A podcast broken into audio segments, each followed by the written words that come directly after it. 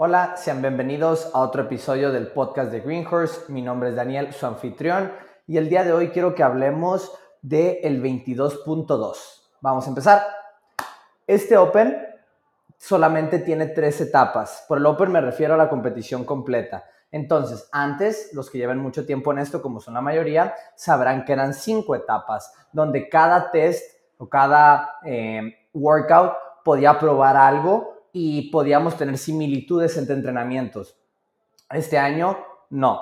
Como solamente tenemos tres workouts, cada uno tiene que medir una de estas facetas del fitness, donde tenemos casi siempre workouts cortos, workouts medios y workouts largos.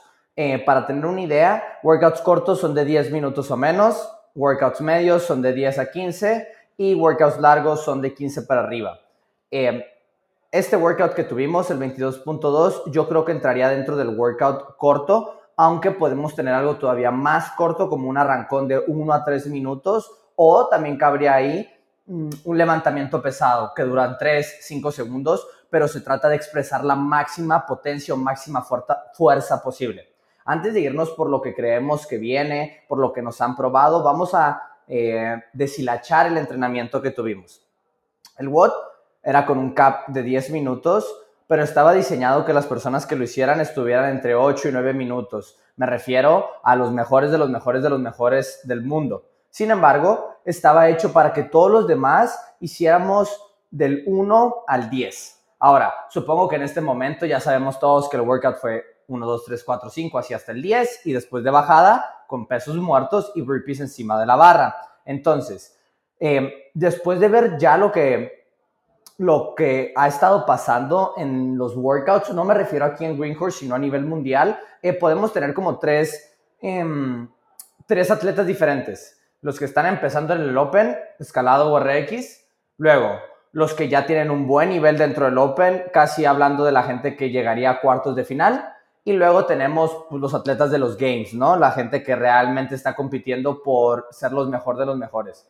Aquí en Greenhorse la mayoría estamos al principio, pero hay bastantes que a lo mejor ya tienen el fitness suficiente como estar entre el 1 y el 2, donde realmente están lo suficientemente en forma como para empezar a retar el, el tope del espectro en estos dos. Entonces, en este workout, para algunos, si lo, considerando que lo hicimos en RX, ¿no? para algunos es una prueba mucho más de fuerza y entre más avanzado vayamos creando eh, esta persona, entre más avanzado sea el atleta, menos se trata de la fuerza, se empieza a convertir más de aguantar, hacer muchas repeticiones, la resistencia con un peso moderado. Y para los más, más, más en forma, ya se trata de un workout de ver qué tan rápido lo acaban, no se trata de realmente que la barra se empiece a poner pesada.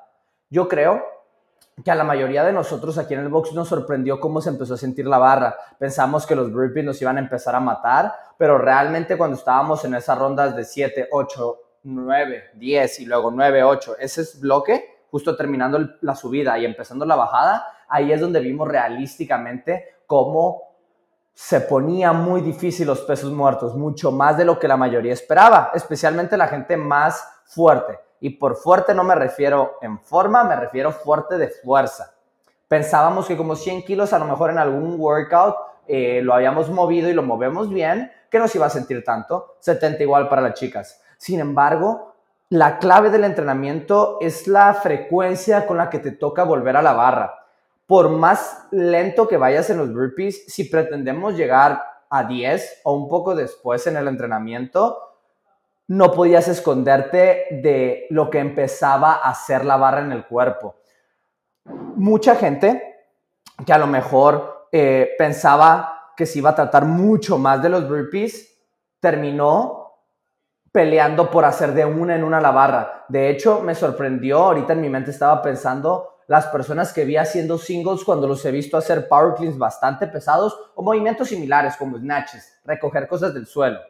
Aquí está la clave es mi, pues no nomás es creencia, creo que es mi opinión profesional como coach, que las personas que las sorprendió más la barra, a lo mejor también son las personas que están acostumbradas a hacer las series de una en una. De una en una no es muy buena estrategia estar haciendo eso cuando entrenamos, perdón, cuando competimos, pero lo que a lo mejor no nos damos cuenta es que estamos eh, siendo negligentes con una parte de, del entrenamiento. En uno de los primeros capítulos hablé sobre esto, que es las diferentes contracciones de excéntricas, concéntricas. Si quieres saber qué me refiero, devuélvete ese capítulo. Pero la parte de la bajada es la parte excéntrica y esa parte de la bajada es clave en los pesos muertos porque en este workout, eh, si realmente a partir del 4 para arriba, ahí realmente empieza a ser la diferencia no soltar la barra.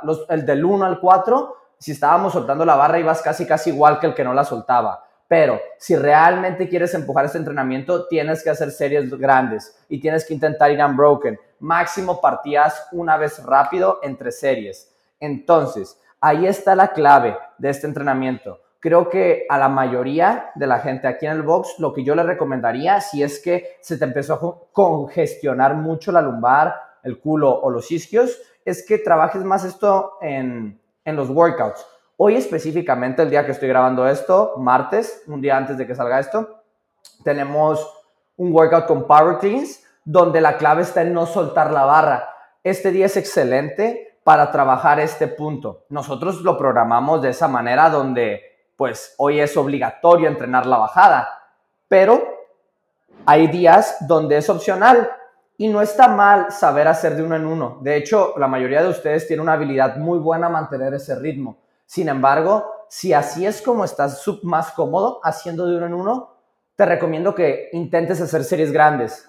A lo mejor tienes que bajar el peso. No sé si el workout es con 50 kilos para las chicas, hoy usas 40, pero intentas que todos tus sets sean de 3 a 5 reps, en lugar de hacer de una en una.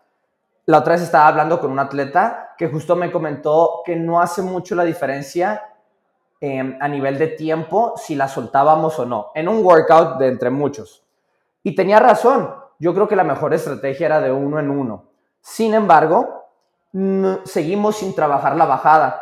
Y aquí es donde otra vez es importante diferenciar la parte de competición del CrossFit, del deporte del CrossFit, el ver qué tan rápido acabamos y el CrossFit como una herramienta para desarrollar fitness. Cuando usamos CrossFit como una herramienta para desarrollar fitness, buscamos la manera que más nos desarrolle y casi siempre esa manera es la más difícil y la más incómoda. Por ejemplo, eh, hacer grip normal en lugar de hacer hook grip en algunos entrenamientos para desarrollar más nuestra fuerza de agarre.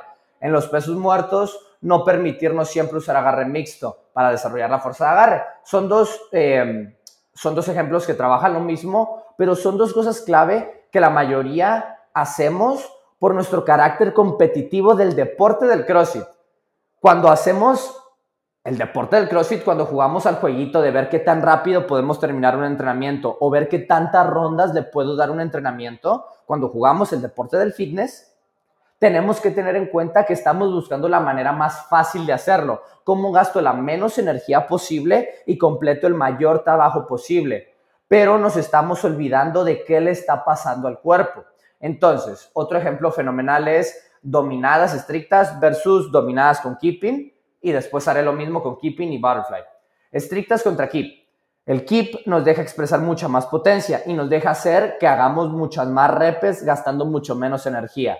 Pero si queremos estar más fuertes del agarre y de nuestros tirones, es una mala opción hacer keeping pull-ups. Es una mucho mejor opción hacer pull-ups estrictos. Porque estamos entrenando el deporte, perdón, estamos entrenando con la herramienta del CrossFit, con esta metodología. Es muy importante entender esto, porque ahí les va la otra opción. Keeping pull-ups y butterfly pull-ups. Los butterfly pull-ups la mayoría de las veces hace que puedas ir un poquito más rápido que los keeping pull-ups, aunque realmente si hiciéramos una comparativa perfecta de los dos, es mentira, es casi real, es casi indiferente entre un keeping pull-up y un butterfly pull-up. Pero no es el punto. Digamos que tú puedes hacer muchas más dominadas unbroken si haces butterfly, o sea, así, en lugar de hacer keeping pull-ups. Esto aunque te deje expresar más potencia, también está poniendo bajo mucha más tensión tus hombros y tus articulaciones. Entonces, si estás en el Open, si estás compitiendo, si realmente estás jugando el jueguito del fitness y ver qué tan lejos puedes llegar hoy, adelante, utiliza esa herramienta. pero es importante entender para qué vienes. No vienes a competir, vienes a entrenar y muy poquitas veces en tu vida te va a tocar competir. Por eso es una razón de las que yo personalmente y el equipo empujamos tanto el Open, porque creo que es un muy buen ciclo para competir. Competimos en el Open, si eres un aficionado a la competición por diversión, pues está bien, puedes hacer competiciones fuera de aquí, pero eh, es justo el momento para poder jugar el jueguito del fitness y así diferenciar que cuando estás entrenando no te importa realmente cuánto tardas, no te importa realmente que esté más fácil, te importa hacer la versión que te dé lo que quieres. Entonces, hoy quiero concluir con eso. Quiero que se pregunten, ¿qué es lo que le quiero sacar al entrenamiento de hoy? Hay veces que no va a haber respuesta, que no vamos a saber. Para eso está tu coach. Y ahí la pregunta es, ¿qué es lo que estamos mejorando hoy cuando entrenamos? Y la respuesta es cuando ya podemos buscar entonces qué tengo que hacer. Hoy buscamos eh, llevar nuestras pulsaciones muy altas y trabajar nuestro cardio. Entonces, eso significa que el peso que escojamos hoy tiene que estar ligero. Esa es una de las más simples. Voy a usar una más, un ejemplo más complejo. Oh, este es perfecto. Y miren, es la primera vez que puedo usar a alguien de ustedes sin censura. Jairo, ayer estuve, para quien los conozcan, Jairo, no sé tu apellido, pero entrena a las dos y media, tres y media la mayoría de las veces. Estábamos hablando ayer sobre el workout, eran snatches entre 50 y 60 kilos. Y su pregunta fue, ¿con cuál lo hago, Dani? Porque si tienen que ser del tirón, no puedo con 60, pero con 50, pues sí voy a poder y voy a ir mucho más rápido y lo voy a acabar cerca de 7 minutos. Ese era lo que él pensaba.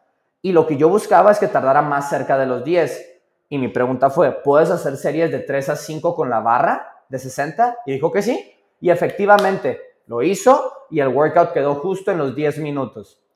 Eso que pasó ahí, eso que él escogiera el peso más pesado, fue la respuesta para qué es lo que se supone que tiene que pasar hoy, qué es lo que le busco al entrenamiento.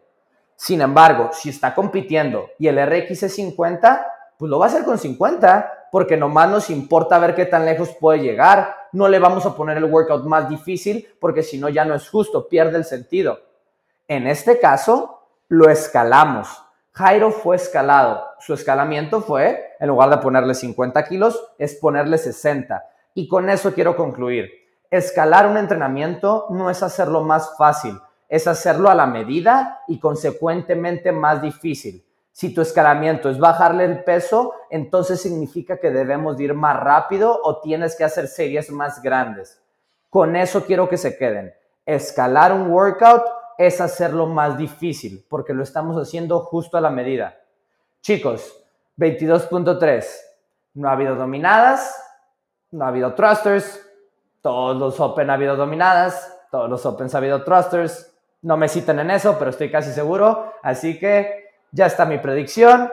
¿Qué crees tú? ¿Qué es lo que toca para el Open? Coméntalo por el box y nos vemos por aquí, chicos. Un abrazo.